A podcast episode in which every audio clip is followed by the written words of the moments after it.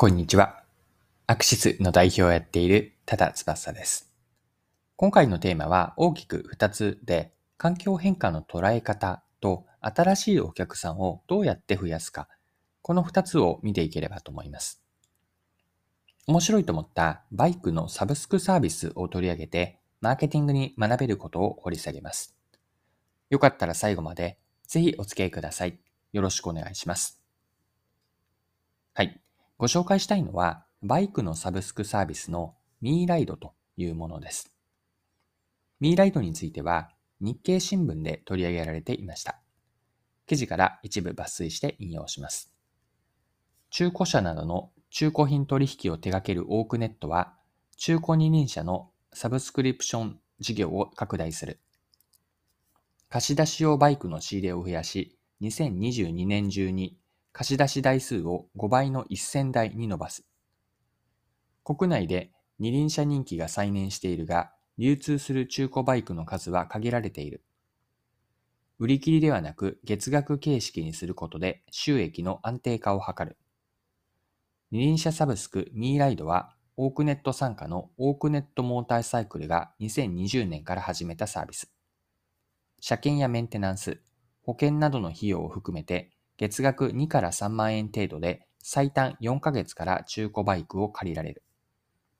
4月からミーライドを始めた40代男性は愛車のように乗れて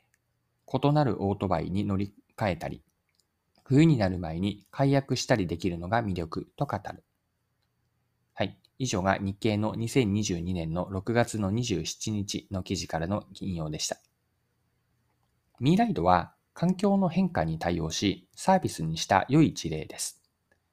ここで言う環境変化とは次の2つがあるんですが、1つ目は生活環境の変化です。まあ、端的に言えば、まあ、新型コロナウイルス感染拡大といったところが大きいと思うんですが、まあ、こうした生活環境の変化が1つ目。2つ目が、その環境における生活者も変わっているんです。ま、心理状態であったり、行動、この心理と行動、この両方が変わったという、この2つなんですね。生活環境の変化と生活者の環境です。で生活者が変わった例というのがバイクへの認識なんです。車は車内で密閉された空間になりますが、バイクは一人乗りであれば他者との接触は避けて外出が楽しめるというバイクへの新しい価値認識が生まれたわけです。とはいえ、生活者のバイクへの認識が変わっているからといって、今までバイクを持っていない人がいきなりバイクを買ってもらえるとは限りません。そこでサブスクという月々数万円でのバイク利用サービスを提案したわけです。利用したい時だけ気軽にバイクを使えますよね。先ほどの記事にあったコメントが、異なるオートバイに変えたり、冬になる前に節約、ごめんなさい、冬になる前に解約できるのが魅力とあったんですが、このコメントのように、サブスクならではのメリットを利用者に提供できています。はい。で、ミーライトは新規ライダーの獲得という視点でも興味深いんです。背景にあるのはバイク利用者の高齢化です。高齢化については先ほどの記事で触れられていたので引用します。日本自動車工業会が2021年度に新型バイク購入者を対象に実施した二輪車市場動向調査では、平均年齢が54.2歳だった。今後の移行について60代の男性層は、10年以内に乗らなくなると、あと数年で辞めるつもりと合わせた割合が22%。70代以上の男性は43%と、ライダーの引退が今後急速に進む。はい。ここまでが記事です。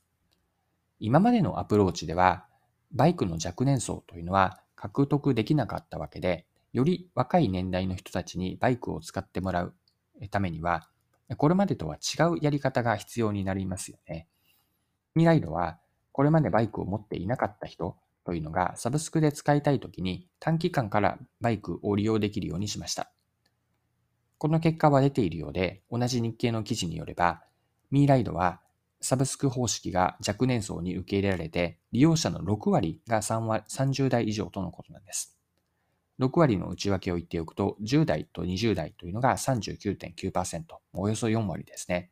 あと、残り30代というのが20.8%。